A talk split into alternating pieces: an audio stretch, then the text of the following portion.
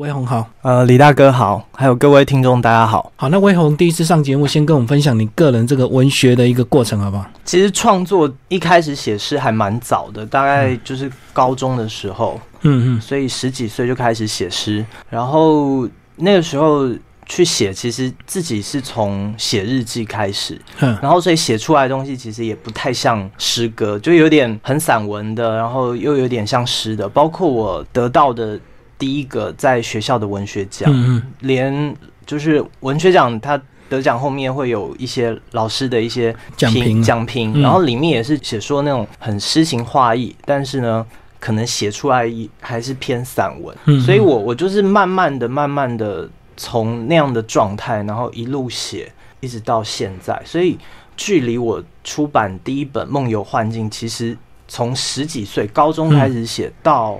二零一七年出版，其实是隔了非常久的时间，所以我对我自己来讲也是算沉淀跟酝酿吧。你那时候高中写是因为你本身就喜欢读一些文学作品吗？其实那个时候我觉得是一种氛围，因为在国中那时候还有联考，嗯，然后在联考的时候，其实我们看那个课本以外，其实没有任我我对我来讲，我没有任何吸收文学这种东西，真的是到高中就呃我是师大附中的，嗯。然后那个时候我我第一个参加社团是心理研究社，嗯。然后有一天我就是看到社长在读诗集，那对我来讲是很意外的，因为对我来讲以前的认识就是就是课本里面的那个文章，我其实不太清楚有那些东西，对，所以才知道说原来我自己在日记上面写的那些东西，有一天它可以被人家视为是文学。嗯，然后才慢慢的找到自己的路，所以那时候我才从心理研究社转转换社团到青年社，然后那嗯。附中青年社那时候还蛮蛮奇妙的，就是呃我们那时候是高一，然后高三的我记得社长是那个苏打绿的主唱吴青峰，对，然后就是对我来讲，就是他是一个在那时候对文学非常的追求，虽然他后来走向音乐，可是他那时候在写小说或者是写写这些文学作品的时候，他也是非常认真，然后专注。所以社长在带领我们这些社员在做专题的时候，他对于文字上面的要求，对于专题上面的要求，这些东西都还蛮，就是还蛮注重的。所以我我有我有在那样的氛围当中感受到自己还蛮薄弱的，因为如果从认真来讲，好像从高一才开始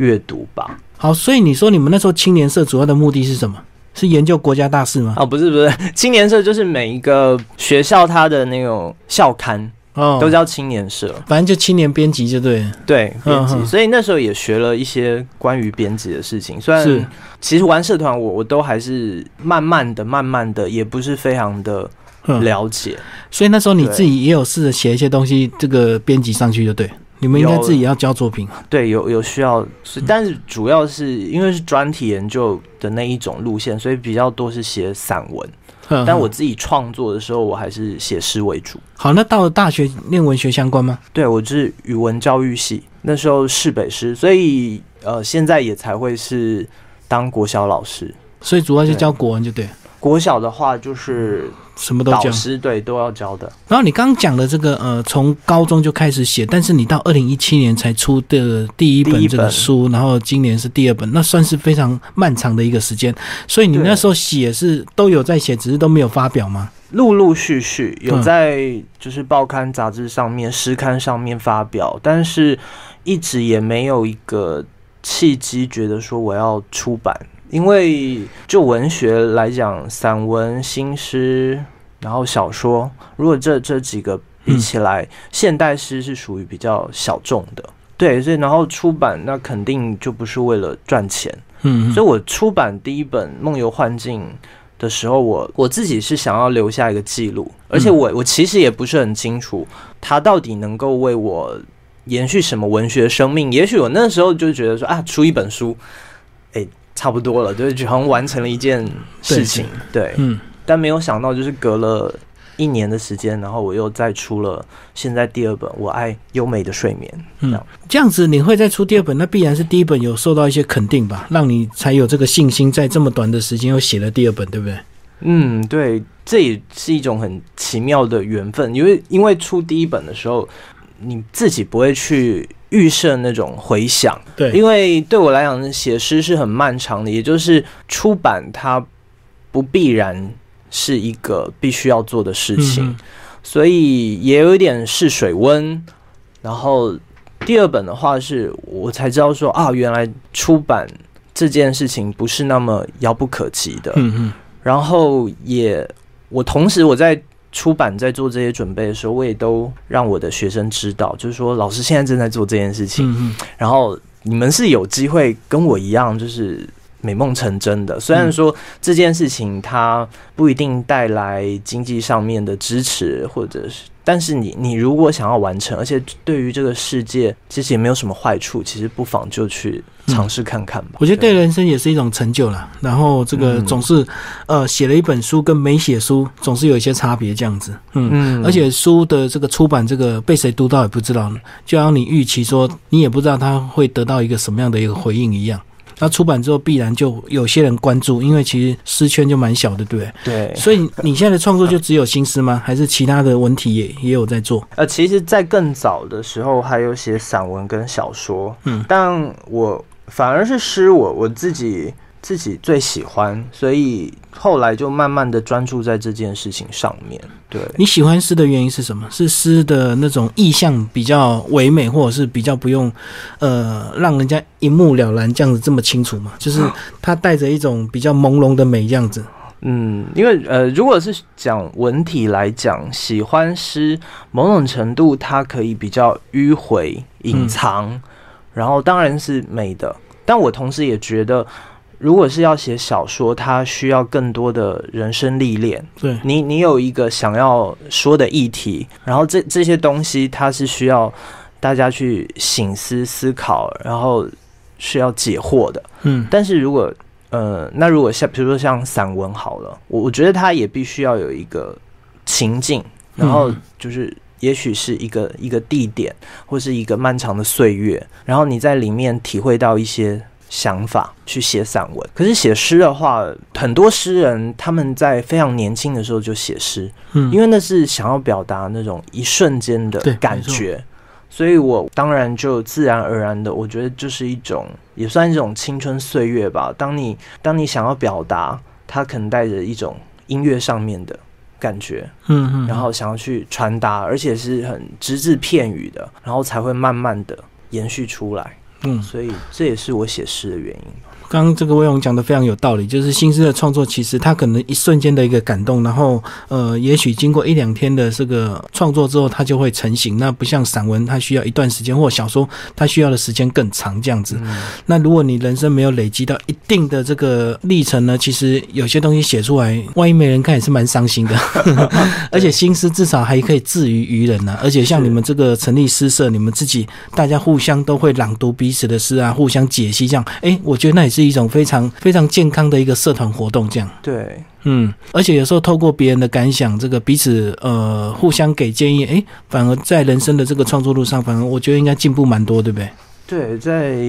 这个方面，不过我自己参加诗社啦，或者是这些机会是比较少的，就时间比较少，就对。对，因为当然平常因为工作的关系，国小嘛，就是。其实时间都很固定，然后放假的时候，也就是跟家人相处啊，跟老婆，然后跟两个小孩相处，所以其实不太有什么机会去跟诗坛界的朋友们碰面，所以我比较多真的就是从诗刊上面直接去读他们的作品，就对，嗯，对，然后我就会感觉到说，哦，原原来就是诗歌还可以怎么写，然后不断的从阅读当中获得养分。嗯，然后再进行创作，而且现在有 FB 啊，所以其实有时候你们你们也会贴在个人的板上，然后彼此大家也互相关注嘛。对，所以这个呃已经跳脱了这个时间跟空间的一个距离，就是随时你们都可以彼此分享，并不一定要约定一个时间大家聚在一起这样。对，不过见了面，我觉得那还是一种很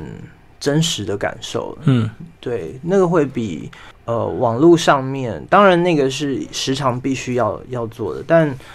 跟朋友相处，我还是觉得见了面，然后看了对方的。表情跟眼神，这些我也也都是非常珍惜。不过我相信这个诗人创作非常多形式的，那可能有些人是孤独的创作者，他喜欢自己写，他不喜欢跟人家交流。那有些人可能热衷社交，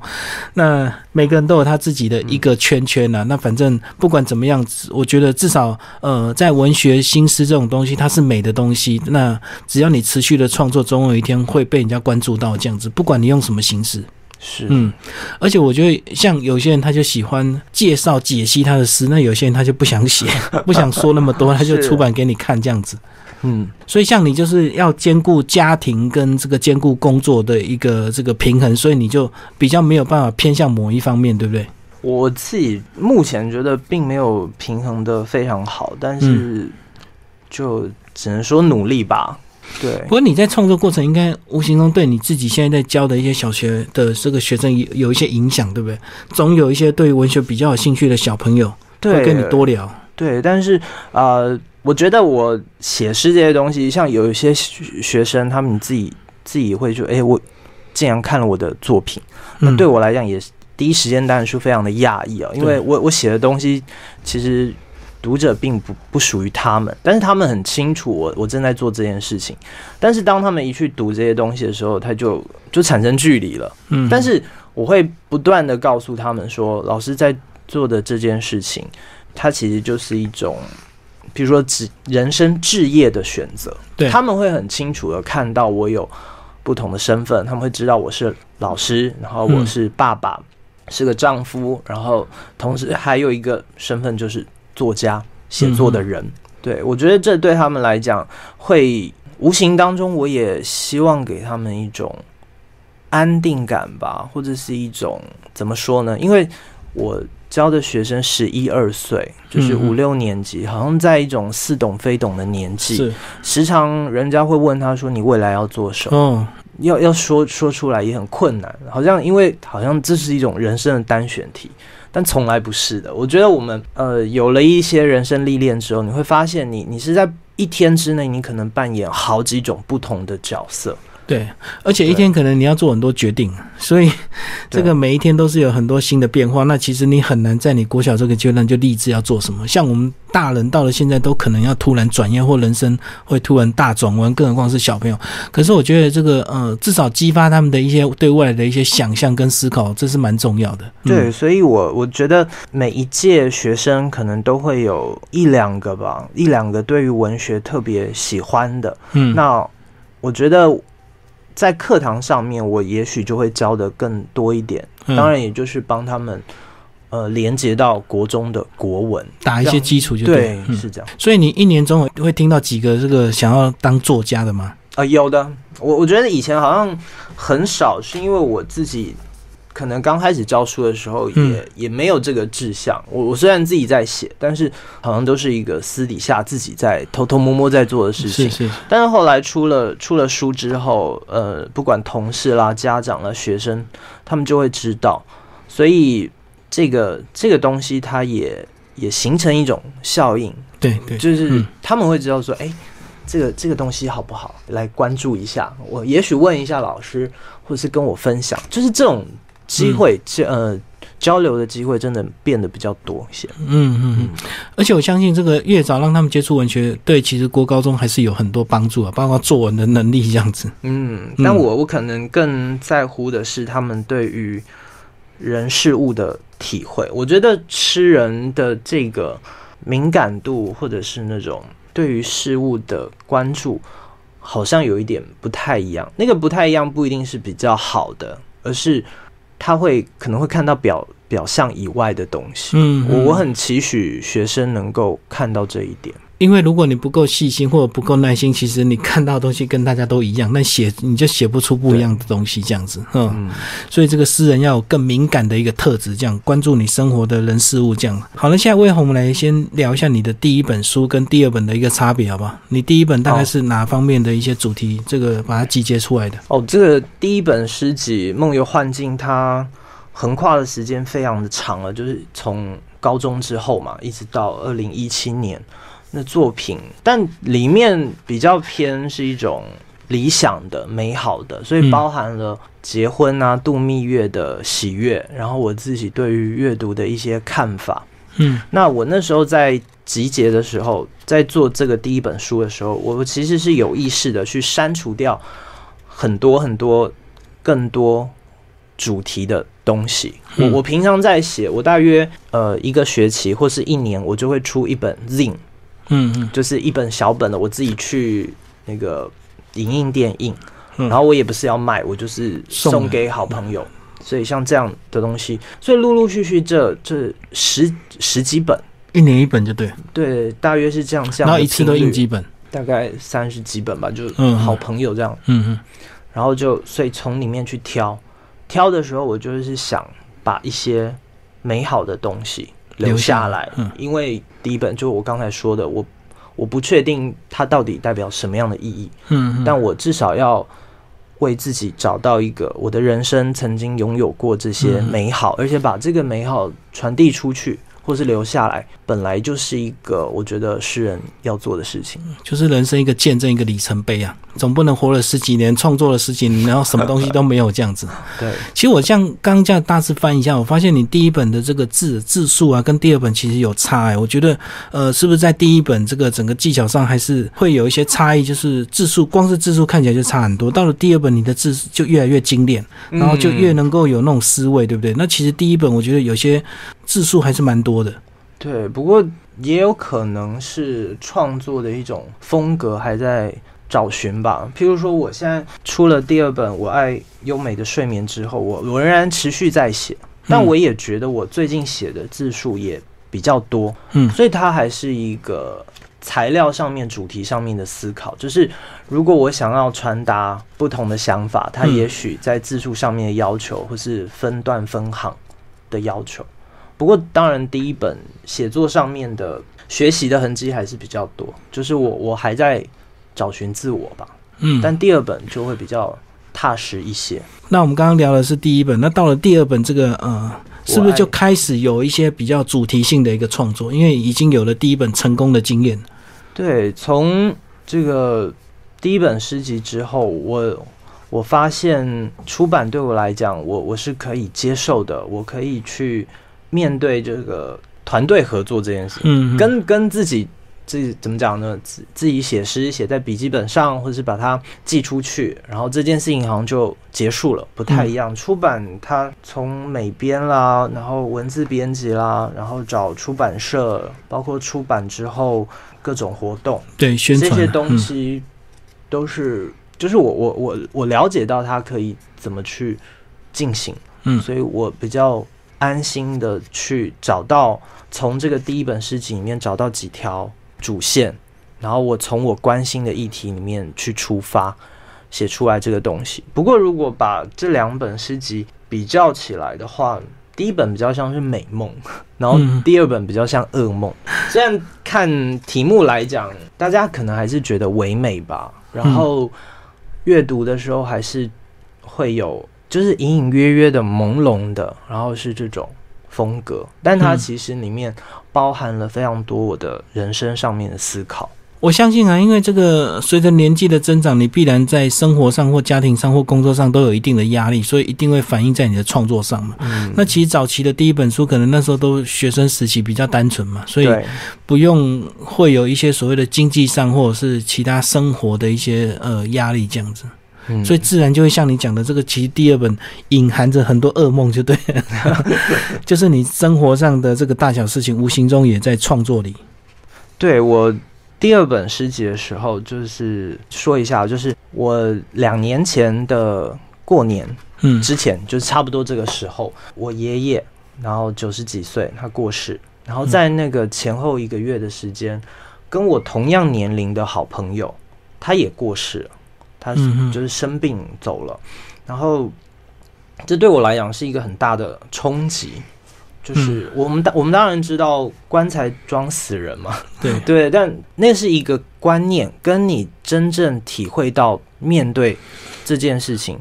是非常不一样的。嗯，然后对我来讲，就是人生好像不可能再这么过，它哦会有一些你必须面对的课题，然后你要认真的看待它。嗯嗯所以当我认真的看待下去，包括写作，它它就会触发比较深刻的东西。就是让你更积极一点。对，嗯，也可以这么说。对啊，因为看到同年纪的人离开，那必然是冲击很大。因为我们都以为说，嗯人到了一个年纪才要去思考这个死亡的一个问题，想不到，呃，在三四十岁就可能有人因为身体的一个关系他就离开这样子。对，这相信你也是没有真实遇到，你也不会感受那么强烈，对不对？对啊，因为谁会料想到你必须在一个月参加两场葬那个葬礼，对不对？然后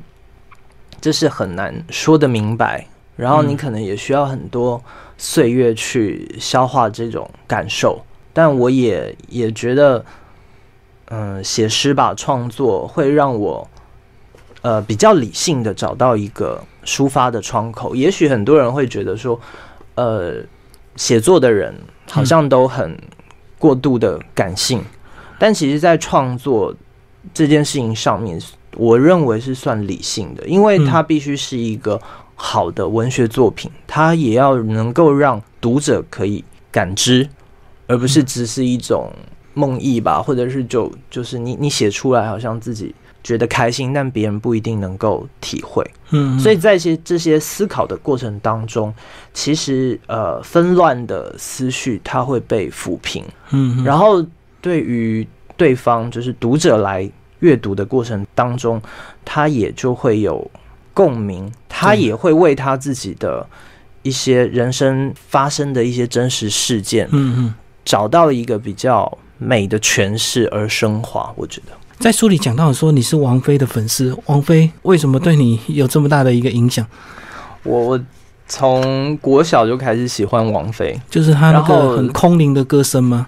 对，但她的嗓音非常迷人。那我我更觉得迷人的地方，就是当我一开始可能只是听歌，然后慢慢的、慢慢的了解到她在于艺术上面追求，嗯就是她对于专辑的一种思考啦，然后或者是她对于他的外形这嗯这些东西。另外一个就是他对于信仰的追求，觉得这个在这个我人生历程当中，这个他这个部分也给予我很多体会吧。我觉得跟同年龄的人比起来，我可能很在乎这一块。有影响你创作吗？有的，我我之前有自己写一本 zine，就是全部都是对于王菲歌曲的自己的诠释。嗯嗯，然后我在这一本诗集里面也收了三首或四首吧。我相信他独特的一个这个行为，这个一定会给你一定的一些信心啦，就是嗯，你会去向往这样像他这样子这么有想法、这么坚持的人，这样子，不是随着这个一般大众的一个观感。对，就是呃，我的体会哦，譬如说在去年的时候，也就是写《我爱优美的睡眠》的这个时刻，王菲因为很久没有出专辑嘛，嗯十几年，对，然后他复出在演艺圈，他也不是用歌唱，他就他就当了一个一个节目，就是《幻乐之城》的一个体验官，嗯嗯，然后他在节目里面那那些呃，他就是等于是邀请一些演员或是歌手。然后也有点像音乐的真人秀嗯嗯。来来表演，他们把舞台搭建起来，可能好几个礼拜，然后演了一出大约八分钟，类似像音乐剧的东西。表演完之后，又把整个舞台全部拆掉了，嗯就没有了。那王菲她自己在这个节目的最后一集，她自己也做了一个表演，嗯那个题目叫《一念》，它里面有一点像我们，就是其实跟我我的创作东西，它其实有互通之处哦。就是有一点像庄周梦蝶，或是嗯中国文学里面的焦露梦那样。他意思是说，有一点我们常以为现在你感受到的这个环境是一个真实的，嗯然后呢，做梦的时候梦到的东西是虚幻的。嗯可是其实真真假假你很难辨别，因为梦中的东西有可能会对于你真实的人生造成影响。嗯，同样的你，你现实发生的事情也会进入你的梦。对所以它其实是不断交错产生影响，然后形成很多不可知的吧。嗯嗯嗯所以像这些东西，王菲的体会是说，我们人有很多喜怒哀乐的情绪，不过这些快乐它会过去，悲伤也都会过去。嗯所以这些都是我们生生灭灭的一念。那我们就是在这一念之间去去体会，但体会过后，其实就就让它散去，就让它消逝，这样就好。所以我我也经由这些人生体会吧，我希望我现在自己渐渐的把自己活成像一个容器一样，就是好像装了水，然后又可以把水倒掉，或是让水就这样蒸发蒸散，就是尽量不要去执着一些东西，不要把它一定想要留住。就是你这个容器装什么都可以啊。嗯对其实像王菲也是啊，她从这么红的天后到最后呃平淡十几年又再复出，我相信她的体悟更深了。嗯，好，那魏红，现在我们就来聊一些书的内容。先开始帮我们介绍这个书的一些呃，你怎么分这个四个章节编排？哦，好，我我在做这本诗集的时候，我我觉得我希望读者在阅读的过程当中可以感受到我悟到的一个过程吧。嗯哼，所以像第一集《玉之夜的眼神》，我回应。它里面的内容可能就是比较黑暗的，或是比较孤独的这种东西，就是我们人会就是真正进入到你专属于人生课题的那一面，那你你可能就会感受到黑夜的力量吧，或者是就是比较晦涩的，然后你会想要逃脱的这个部分，然后到了。第二集《孤独的浮游的雨的考验》，那这里面就大家可能就会读到比较多下雨这个东西。嗯嗯，那我我我也把这个意象把它视为一种，嗯、很像佛教所讲的轮回。嗯。我觉得我们每个人都像是一滴雨，大多时候其实是在天上的，像水蒸气，可是得到了一个因缘或是一个一个契机，我们就凝聚下来，然后就下凡成为人，只是。我可能这一辈子在在这里，然后下一辈子我可能是不同的人种，嗯或者是不同的生命，也有可能是植物或矿物或动物都有可能。嗯，那我们就是在这些局限式的那种思考当中去体会、去跟感受。所以我我也曾经做过一个比喻哦，就是我觉得我们人就像望远镜一样。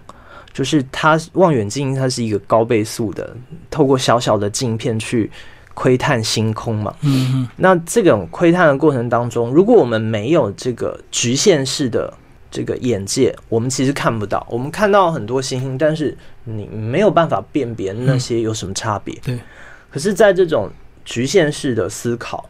里面，我们才可能真正窥得一些深刻的东西，嗯才能看出一点什么。但所以，这个望远镜其实就是我们有限的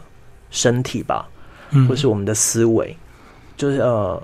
譬如说，就像我在台北生活了三十几年，嗯然后我们在台湾，然后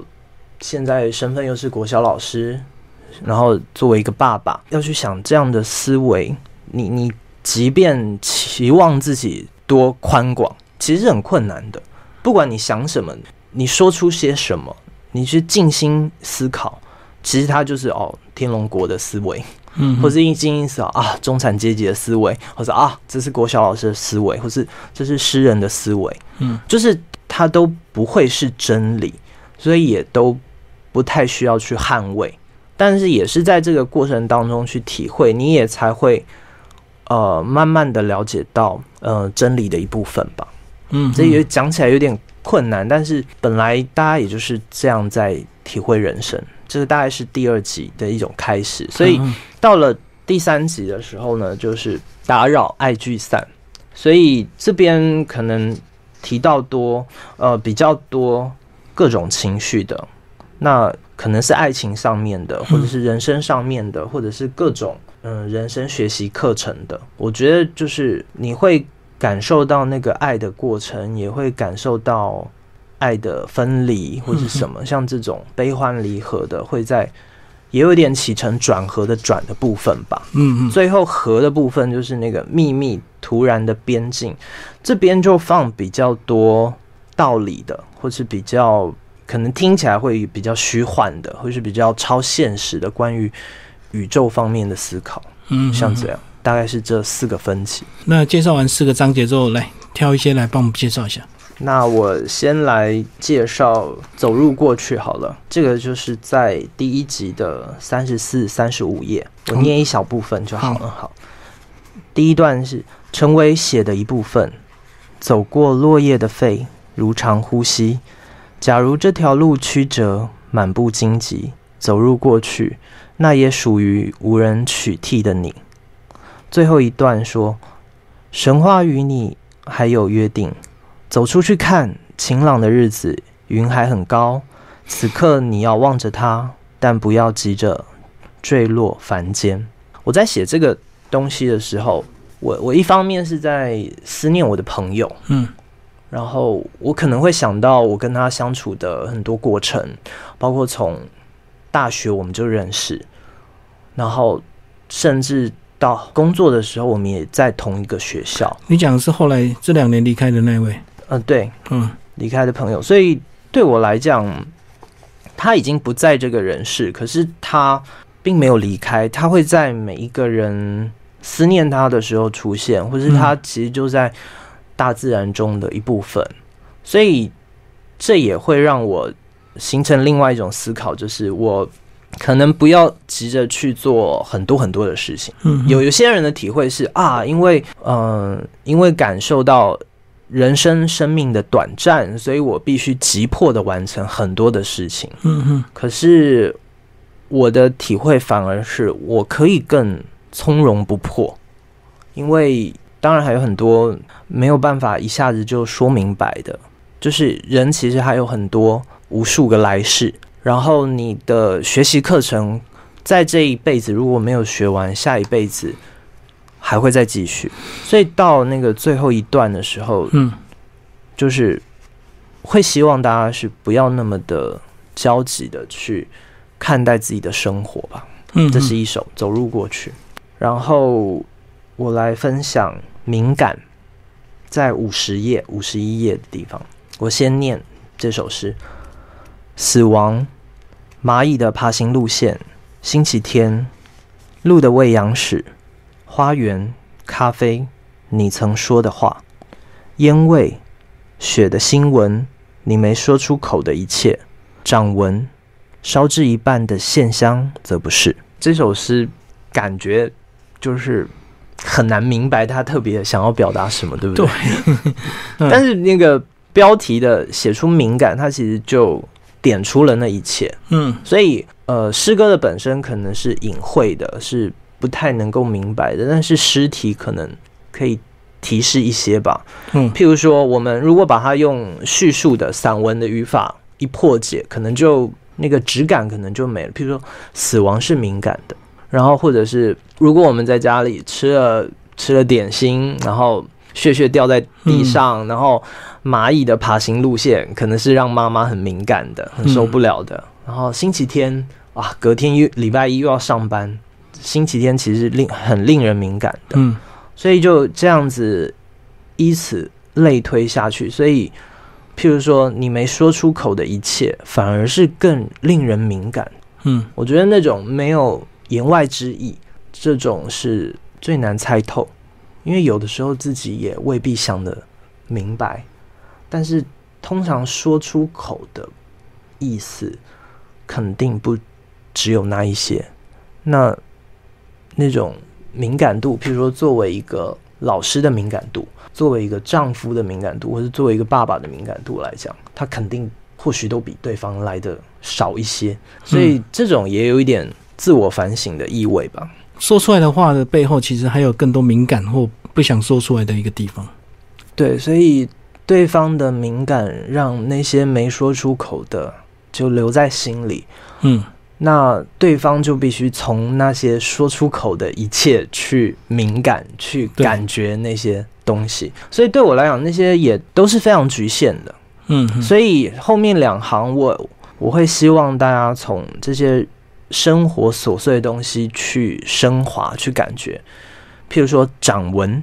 跟烧到一半的线香，则不是。掌纹就是、就是我们人生 生命线嘛，然后、呃很多其实如果去算命的话，你看你自己的掌纹，好像你一生就命定了，就注定了。比如说该结婚，该有几个小孩，或是你谈过几次恋爱，然后你的生命是长长久的还是短的？嗯，这些东西好像都被约定好了，所以它，不是敏感的，它有很多自己可以去创造的，或是有很多细节也是靠自己的。虽然看起来大方向是固定的。嗯哼，另外，所以这里其实它就是跟信仰有关嘛。所以，比如说烧到一半的线香，它就不敏感。我们会会有这样子的一个意象跟画面，其实就是我们在拜拜或者是在祭拜祖先的时候，在拜拜的时候，你会对于神明或对于祖先说很多的话。嗯哼，那一旦那个香插下去，你就是会在等待嘛。对，在等待，在收结束那个仪式的过程当中，你可能就充满了各种的思考，可是它都是臆测。譬如说，神明真的有听见我的愿望吗？嗯 然后或者是啊，要烧多久啊？我等一下还要忙着干嘛干嘛？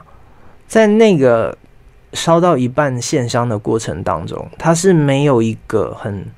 精准的时刻。对，它是会让我们意识无限发散，然后进入可能多重时空都有可能的，所以它也不是敏感的，也不是针对性的。我觉得希望让大家体会到就是这么多层次吧，大概是这样。好，那接下来魏红再挑一首帮帮我们介绍。好，我现在要介绍的是《我没有那么甜》，在诗集的九十八、九十九页。不是你想象过的，不是你尝过的，我不是那样。左手给了你苹果，一颗经期擦了边的梦，让它抗拒衰败，不要是最后烧成的神话。坐下，暂且放置列弓，我来为你擦去汗水，编织一场未知的冒险。你要终止我的等待。让透明的开始显色，冷却的开始暖热，月亮的开始太阳，云的终于开始窗。鬓角、眼窝、鼻、嘴唇、锁骨、心，附身歌唱我稳妥的猖狂。你听，宇宙变奏的隐喻无止境的在扩张。这首诗写的嗯就是我从诗题上面来说，就是诗人好像是很唯美的，或者是好像软弱的，嗯但是他同时又带着一种叛逆。嗯我觉得这在诗人的这种性格里面，算是可能诗人们都有的这这一类。所以，当这个身份被放置在一个国小老师，嗯，他同时又是一个诗人，他其实就形成一个很大的冲突。所以我我自己会有意识的避开世俗有很多局限式的正确，就觉得你应该要如何，嗯你应该如嗯怎么样面对，就是很多这种规矩的东西，嗯我我其实是很避讳的，但是他又不能不教。那我们要教的就是，你看到这个社会的规定是如此，嗯嗯那你要去想，这些人设定出这样的规则，他的目的到底是何何在？嗯，然后你要去想，那我们那该如何去面对？如果这个规定跟我想要做的事情它不能够平衡的时候，我们应该如何是好？可是当别人有这样的要求给予你，而你又不是属于那种极为甜美的人，你该如何回应？我觉得那最终就是回到自己的那一颗心。如果我们教育孩子的是那一颗心，那么他其实也在做正确的决定，嗯可是他不会被这些规定给绑死。所以这个我也有一点从这种角度去出发，但未必就是写作的对象未必是对学生说话，而是嗯可能我们每个人，所以我们每个人就不会是彼此想象的那个样子，所以我们不会有作为一个爸爸就理所当然必须要有个什么样，或者是作为一个国小老师，或者是作为一个诗人，他就一定要有一个既定的模样，嗯不管别人如何看待，那我们可能就不是那个甜美的，或是不是你想象的那个模样。那那为什么呢？其实每个人都在不断的变换，我们每天会经历各种不同的事情。嗯它其实就跟宇宙无时无刻它都在扩张跟变换，或许就像生生灭灭的星球那样。所以，因为这个世界都是不断变换的，所以没有所谓的正确，或是没有所谓的真理。嗯哼，那那些我们嘴巴上拿来说的这些东西，或者是真理，都是我们自己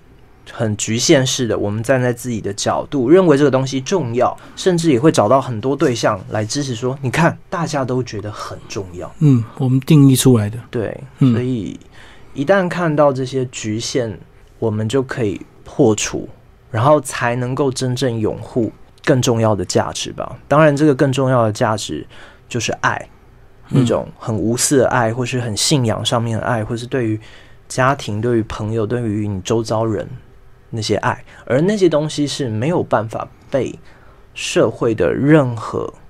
规定所局限住。嗯，大概是这样。好，这首诗我没有那么甜。好，最后微红帮我们来做一下总结。你这本书，你预期会给一般读者看吗？我当然希望大家都能够读到，但是如果有所谓的，譬如说预设的读者，那么我会希望他就是那种好像对于自己人生目标似懂非懂，好像已经踏在自己的人生路上，可是充满了各种险阻。嗯，很很多困难，但他们读了我的诗之后，可以更坦然一点，更放松一点，然后他们会明白到，这一切都是我们在还没有成为这个身份，比如说我还没有成为陈威宏这个人的时候，我就给自己安排好的课程。嗯嗯，你只要尽情去体会跟思考，然后很脚踏实地的去生活，那么就好了。所以读诗这件事情，或是写作这件事情，它也都是一种很限制的体验吧。我就说，读完之后有多少经典之作，那些东西从来就不会是作家可以照顾到的、思考到的。同样的，读者去如何觉得这个是一个好的作品，或是他认定我是一个好的作家，这些东西都是未可知的。但是我也都觉得，呃，人生有很多东西太过于微妙。譬如说，今天听到李大哥跟威宏今天的分享，他可能从来不读诗，但他可能热爱这个这个广播节目。他听了以后，他会觉得，哎，对，这个人说的好奇妙啊！一个一个三十几岁的 一个爸爸，然后又是国小老师，他有这些体会，哎，那找来读，嗯嗯，他或许就从。好像七十几首，就即便就这么一首好了，就为他无杂的某一段的人生岁月产生共鸣。是，那我就觉得哇，那我们就是已经非常了不起，嗯，很值得，对，非常值得一件事情。好，今天谢谢陈伟宏为大家介绍他的第二本书，呃，我爱优美的睡眠。然后这本书呢是修为资讯所出版。好，谢谢。